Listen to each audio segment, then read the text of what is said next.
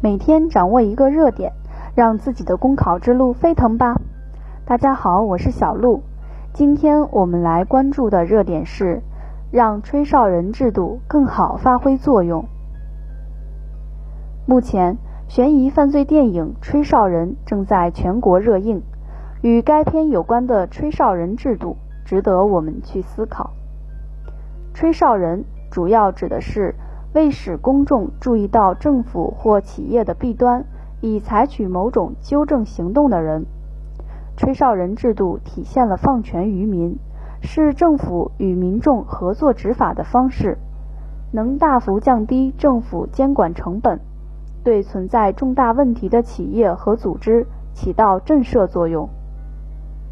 当然，吹哨人制度在落实过程中也存在不小的难度。一方面，举报者反映问题的人被打击、报复、歧视的屡见不鲜。民间有句俗话说：“问题没解决，提出问题的人先被解决了”，就是这种现象的写照。另一方面，恶意诬告陷害屡禁不止，增加执法司法部门甄别有价值信息的成本。因此，要想将吹哨人制度更好地发挥作用，第一，完善奖惩机制，既要对举报严重违法违规行为和重大风险隐患的有功人员予以重奖，又要扎紧诚信的篱笆，通过信用联合惩戒的方式。防范恶意举报的行为。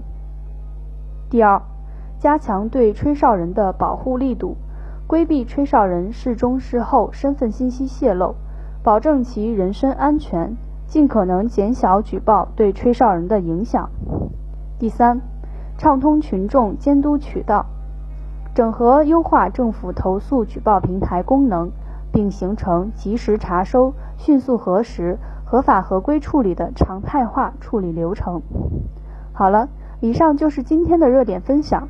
想要获得更多文字资料，请关注公众号“公考提分营”。感谢您的收听，我们明天再见。